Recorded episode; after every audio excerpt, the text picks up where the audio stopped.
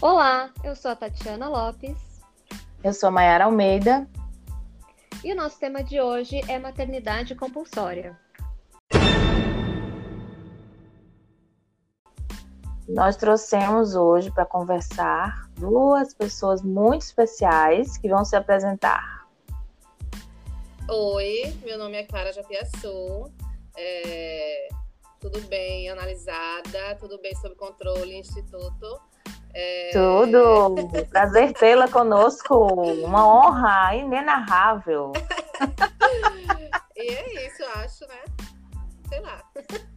E temos outra convidada que é. Oi, eu sou Eduarda Granato, sou psicóloga, a diferentona do rolê, TCC, no meio dessa, desse monte de psicanalista maravilhosa e aprendendo cada vez mais com vocês. E beirando mudar de barco, né? E Vale Isso. salientar. Um pezinho aí, tô quase lá é. já. É, nós é temos a Clara para trazer o caos e nós temos a Duda para trazer um pouco de serenidade, é isso. Ah, pronto, é isso. Ou não, né? Vamos, vamos ver. Vamos ver, veremos. Fiquem até o final e vocês saberão o resultado. Então, sobre esse tema, né? É um tema bem atual, no sentido de que tem sido muito falado, porém é um tema muito antigo porque há muito vem sido vivido. E eu acho que é bem cabível que a gente fale sobre ele nesse podcast, até mesmo porque é uma coisa que fica registrada, né? Para que as pessoas possam compartilhar, possam escutar novamente e aprender, né? Esses, essas novas possibilidades sobre a maternidade. Alguém quer começar com alguma reflexão? Eu, eu, eu vou começar. É, claro. É. Maravilhosa. Nossa, eu fiquei em dúvida. Juro que eu fiquei em dúvida. Porque a gente estava antes falando, né, sobre. Assim, é, conversando sobre o tema, né, antes de começar o podcast. E nós somos hum. quatro mulheres é, sem filhos, né? E acho que isso que é interessante também, né? É, sobre maternidade compulsória, escutar também as mulheres que não têm filhos, que estão pensando em ter filhos, ou que estão, como o Duda tem falado também, né? E depois você fala, Duda. Mas uhum. é, será que eu vou ter filho? Estou com 30, 32 anos, né? Tenho tempo aí para pensar, enfim, né? Fica essa confusão e fica uma pressão, né? Tem a pressão social e tem a pressão é, biológica também, né? É, se quiser, no caso, ter filho, gerar o filho pela barriga também. Interessante, uhum. claro, que você falou em relação de sermos quatro mulheres sem filhos, é porque cada mulher que está aqui tem a sua história.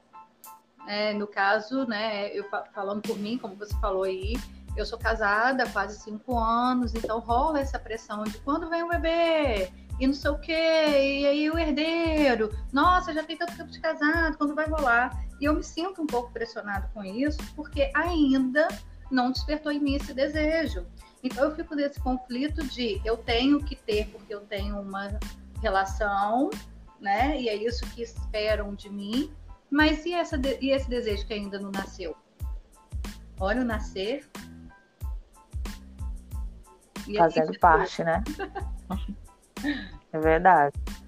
E aí, assim, para a gente também poder ser um pouco claro para as pessoas que estão ouvindo, né? O que, que é isso? O que, que vem a ser essa maternidade compulsória, né? É a ideia de que as mulheres são imperfeitas sem filhos, né? De que só conhecerão o amor verdadeiro quando tiverem os filhos e de que cu cuidar, né? E amar esses filhos é uma coisa natural para nós. Isso, e isso, gente, Pode falar, Duda. Não, eu ia falar que isso é tão naturalizado desde quando somos uhum. crianças, né? Porque quando a Sim. gente nasce com um ano de idade, as pessoas já dão uma boneca, ah, sua filhinha, isso. você é a mamãe, né? E aí isso tem que ser muito pensado, porque para o homem ele não é ensinado a ser pai. Não é, é aquela cena, né? É a mãe embalando a criança e a criança já embalando uma boneca é, essa sequência, assim, né? Então, uma coisa já vai levando a outra e estão todas as mulheres sendo ensinadas a isso, a cuidar. Então, a menina também, desde cedo, é ensinada ajudar a cuidar na casa, né? A se, a se portar também como uma cuidadora que vai se preocupar e que é mais sensível, enquanto os meninos estão lá fora jogando bola. Estão jogando bola, é, fazendo vale... o que gostam, né? É, é, e vão fazer a vida toda isso, só fazer o que gostam e sem, sem, nenhum, sem nenhuma responsabilidade, né? Isso, tendo filhos porque... ou não, né? É, tendo a vida da não. mulher muda quando ela tem filho. A do homem não, ele continua tendo futebol, o videogame, o trabalho, o viajar trabalho e qualquer outra coisa, enquanto a vida da mulher tem sim uma mudança e uma parada. E não é muito é, questionado, dizer... né? Não é, não é. Por exemplo, a Duda é, né? E aí, quando é que vai ter filho? E pro homem? E aí, quando é que vai ter filho? Pô, não vai conhecer o amor de verdade, não? Quando é que vai Não, e isso, o questionamento é esse, é quando é que vai ter, não é se você quer ter. É. Né? Já é uma imposição, é qual vai ser o momento, porque em algum momento você vai ter, porque é isso, a gente nasce, cresce, reproduz e morre. Tem que passar por essas etapas, né, para dizer que você viveu uma vida de uma mulher. Ótima, ótimo questionamento que a Tati trouxe, né, de ser uma coisa imposta, de você ter que ter, que ao mesmo tempo que as pessoas me perguntam, e aí, quando vai ser e eu não quero, eu fico pensando nas pessoas que recebem essa pergunta e não pode ter, e tem o desejo. Sim. É, que isso é tão natural para as pessoas de tem que ter, ou casou tem que ter, né? Se a gente já está esperando o próximo passo desse casal que é ter filhos, mas ninguém pergunta se a pessoa quer ter, ninguém pergunta se a pessoa uhum. pode ter. É. Né? Até as questões biológicas, tanto da mulher quanto do homem. E a gente atende né, algumas mulheres na nossa clínica que sofrem por isso. Eu tenho duas que estão sofrendo por essa situação, que a todo mês é um sofrimento, uma frustração, porque não conseguem engravidar. E as pessoas cobram. E aí, quando vai vir, não sabe a história daquela pessoa, sabe? É, e eu acho que vale falar também que a gente está partindo de um lugar de privilégio, de podermos falar sobre essas, essas histórias, das nossas histórias, né?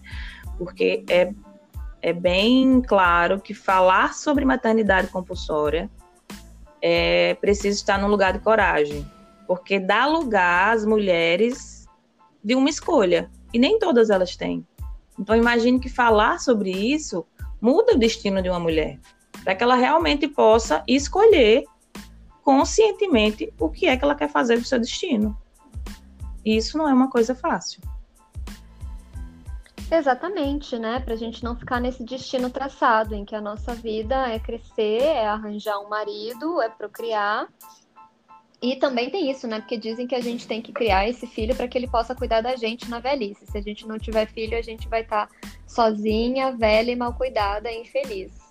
Hum, nenhuma garantia, né? É, inclusive, a minha mãe fala, fala, inclusive assim, brincando, mas sentindo, né?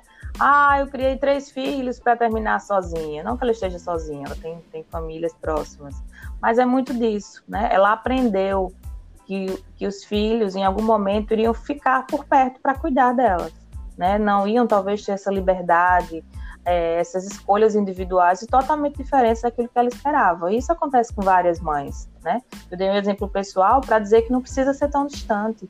As pessoas estão por perto da gente querendo falar sobre isso, muitas vezes não podendo escolher sobre isso, mas dar esse lugar, inclusive a partir desse podcast, para pensar sobre esse assunto é algo bem rico, eu acho que é algo bem importante. É, eu, eu, quando falou em privilégio, né, Mayara, eu sinto um privilégio muito grande porque na minha família é, isso nunca foi é, uma questão por exemplo, em reuniões familiares, ninguém nunca me pergunta, porque eu, eu sou uma pessoa de 36 anos e estou solteira.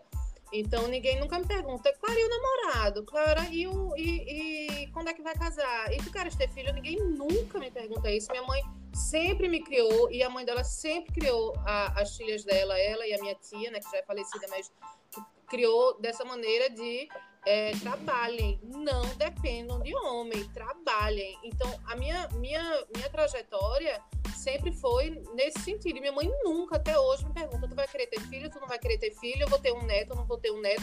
Sobrou pro meu irmão mesmo, nesse caso, que é ele que teve. É, ela não me pergunta, ela me pergunta como é que tá a vida profissional, como é que eu tô financeiramente, é, se eu tô bem, sabe? Então eu, eu, sinto um privilégio muito grande de ter essas referências femininas na minha, na minha família e na minha família paterna também, né? As minhas tias paternas, elas são mulheres que sempre trabalharam, enfim, é, algumas tiveram filho, outras não, mas é, isso nunca foi uma questão, nunca. Então eu tenho esse, eu reconheço um grande privilégio nisso, né? Nunca acontece na minha família de me perguntarem sobre filhos. É sempre é, como é que tu estás? Como é que tá a tua vida? Assim, e aí, como é que tá o consultório? Me perguntam sempre isso. Então, uhum. eu tenho esse espaço, sabe? É, para mim, isso é um grande, grande privilégio, né? De, de ter sido criada por uma mãe feminista, por uma avó feminista, que sempre trabalhou, que cuidou da casa, sabe? Que sustentou a casa quando o meu avô, por exemplo, não sustentava mais, né? É, é isso, né? Sempre foi me passado a, que era preciso ter muita autonomia financeira é, para não depender de ninguém. Muito privilégio mesmo. Muito. É, e é. sabe por que, que a gente fala sobre esse. Sabe por que, que a gente fala sobre essa maternidade compulsória como algo tão sério? Porque, entre tantas coisas, né, as mulheres que têm filhos sem ser consciente, sem ser uma, uma decisão consciente, elas se sentem muito solitárias depois. Uhum. Né? Elas se sentem obrigadas a gostar dessa maternidade, que muitas vezes as exclui. Porque às vezes as amigas das mães não têm filhos, então ela acaba tendo que ficar sozinha. Se o marido não fizer a paternidade que tem que ser feita, ela fica muito sozinha, é, acaba tolhindo sua individualidade, se sente culpada por ter emoções conflitantes sobre o que estão vivendo e sentindo sobre os filhos. É, então, realmente é algo que, que, que coloca a mulher num movimento de exclusão e de luta por uma maternidade que é algo político. Exato. E, tu fala... e que geralmente a gente não pensa sobre isso, e... né? A gente pensa a maternidade como um lugar de amor, de afeto, de cuidado, mas é um lugar político, Exato. né? Uma decisão sobre nossos corpos, sobre nossas histórias, né? E, e mais do que tudo pela, pela consciência da invisibilidade dessa pressão que a gente sofre né, enquanto mãe e pelas consequências dela. Eu acho essa... bem. Oh, desculpa. Não, eu só ia falar que em relação a essa, essa pressão que, a, que, a, que o Instituto falou, é muito essa questão do romantizar a maternidade. Né? Então tá Sim. tudo interligado, a gente ser obrigadas, entre aspas, né, impostas por essa, essa, essa sociedade de que espera que a gente seja mães, mas tem que ser uma maternidade muito romantizada, que você tem que amar plenamente seu filho, que você tem que estar bem, que você não pode ter nenhum sentimento oposto àquilo que estão esperando de você também. E aí cai nesse lugar, né, dessa solidão materna, desse conflito, desse não poder falar, porque querendo ou não, gente, por mais que a mulher tenha desejo de ser mãe, é um papel muito difícil de exercer, tem dores uhum. físicas, emocionais, e ela sente além de amor, né? Porque a gente em toda a nossa vida sente várias coisas, vários sentimentos além de só sentimentos positivos.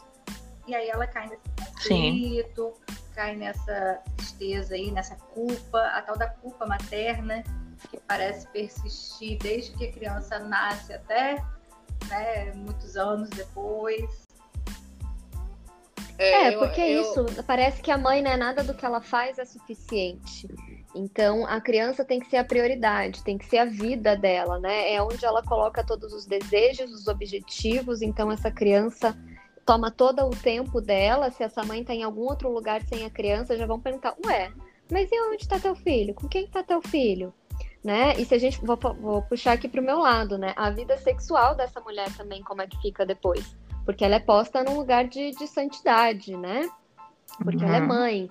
Então, para ela retomar a vida social e sexual é um desafio também. Ela perde a identidade como mulher, ela se torna apenas mãe. Assim, fazendo um gancho com exatamente tudo que vocês falaram, com Maiara, com, com o Duda e com Tati agora, né?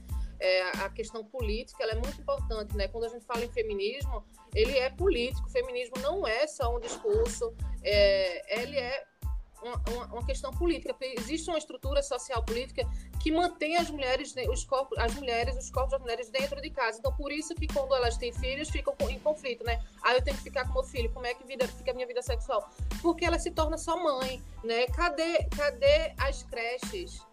Onde estão as creches para as mães poderem voltar, os corpos delas voltarem Uhum. a trabalhar e elas terem outros, outros desejos e exercer outros desejos? Não existe E um parêntese, Clara, com horários compatíveis para os trabalhos Exatamente. que as mães têm que executar. Exatamente, porque aí quando coloca a mulher só dentro de casa, né, para cuidar, esse é o projeto do patriarcado com, nó- com os nossos corpos, com nós, né, com como atravessa o nosso desejo e como isso gera tanto conflito.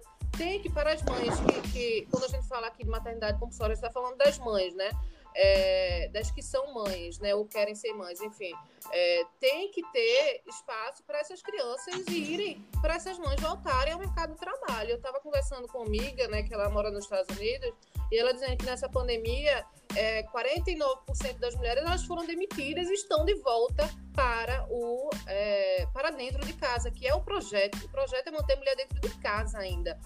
E nossa, eu esqueci que é outra coisa que eu ia falar. Então, mas a gente tem que Acontece, falar ao vivo é assim de- mesmo, é de ao vivo. sexualidade. Porque é, tem muitas mulheres aí que não estão com desejo agora de ser mãe, pelo menos. Que algum dia, quem sabe, talvez. É. Mas é difícil a gente exercer a sexualidade sem ter esse receio, porque a responsabilidade fica toda nas nossas costas.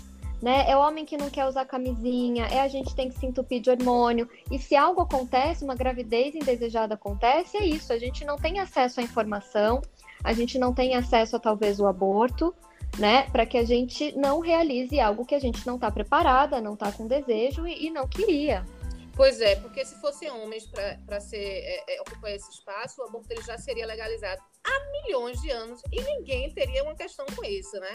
É, quando a gente fala Exato. em maternidade compulsória, é a opção também de não ser mãe, caso engravide, né? É, se engravidar, tem que ter direito, porque é, é sobre corpos, né?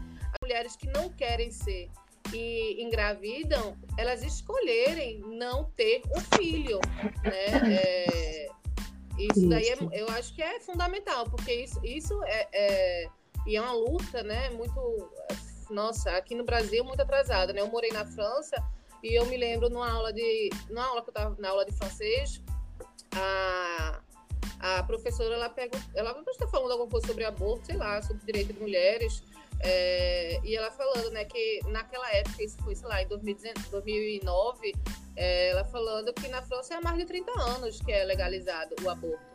É, e a gente aqui, assim, é, linchando uma menina de 10 anos que teve que fazer um aborto, assim, tinha que fazer, aquela menina tinha que fazer o aborto porque o corpo dela não sustenta uma gravidez. Sim, sem Sim, né? dúvidas. Então, E, e o aborto dela está previsto em lei, né? Ela Está tinha direito. E ainda lei. tentaram barrar já o que ela tinha direito. Imagina a Exatamente. gente conseguir o direito que a gente ainda não tem, Exato. né? É, e eu fico pensando algo também. Para muitas pessoas é difícil entender essa coisa que a gente fala de que é político, né? De que tudo é político, de que essa maternidade compulsória também é política. E aí eu vou dar um exemplo simples. Os locais públicos, eles não são preparados para as crianças. E aí o que, que acontece? Empurram as mães para dentro de casa novamente.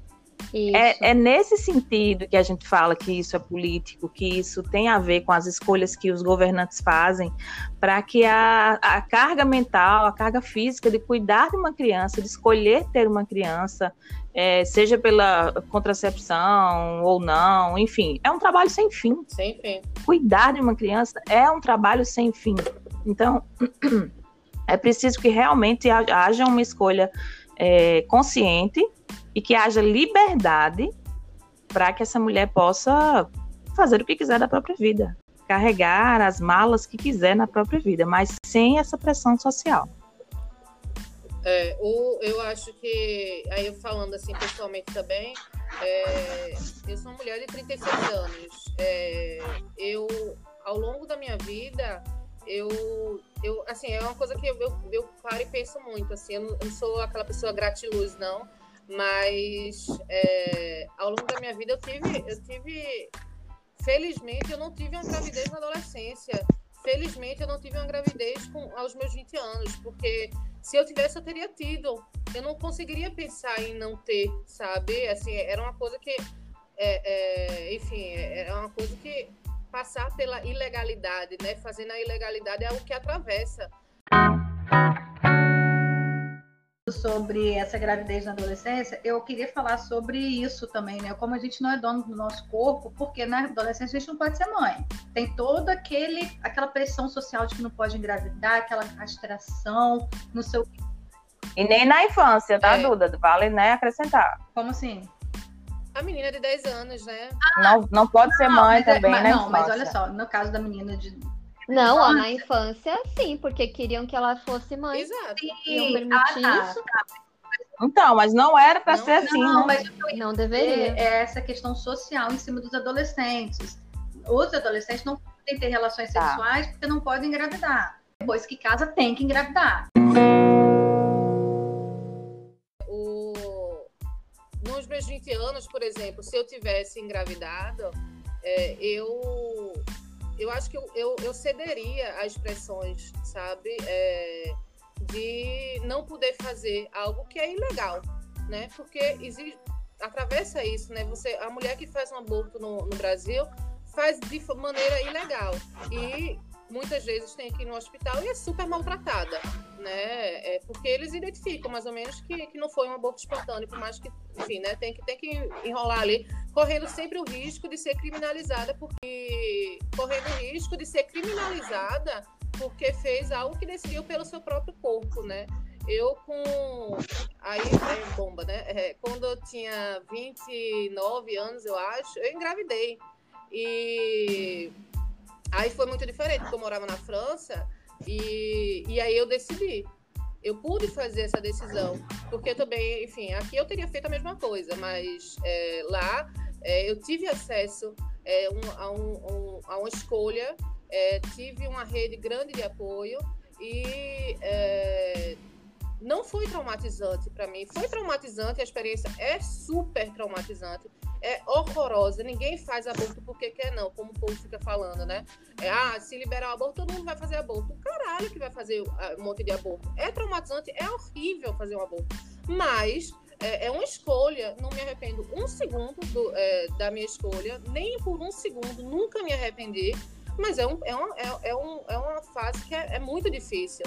Né? Então, acho que é importante falar Mas você isso. pode fazer em segurança, né, Posso, Clara? É isso. Você teve a opção e você fez em segurança. Eu fiz em segurança, né? Eu tive, por mais que, por exemplo, na França seja legalizado, tem muitos médicos que não fazem e que tratam mal também, sabe? Só que eu, é isso que nem eu falei, eu tive uma rede de apoio muito grande, então eu não tive contato com esses médicos. Minhas amigas que entraram em contato com médicos até achar um que fazia. Então eu não passei por esse trauma porque eu tive uma rede de apoio de mulheres que entendem que isso é um direito, sabe? E que cuidaram de mim. Né? Aí a gente fala sobre o pai, né? Assim, a pessoa de quem eu engravidei. Nossa, um cagão! Yay!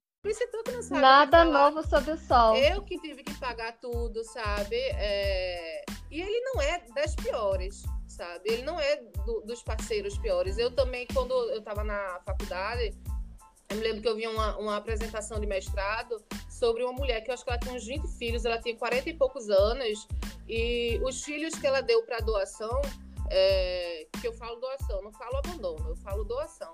É, o, os filhos que ela deu para doação foram de, do, o, dos parceiros que não que, que eles abandonaram porque eles têm essa opção eles têm essa opção. E não dá para dizer é que é um isso, né? Eles têm a opção e a gente não, né? Exato. né? E a gente que se vire. E exatamente, se a mulher faz algo assim, ela é muito mais julgada do que esses 5 milhões né, de crianças que não têm pai no registro. Exatamente.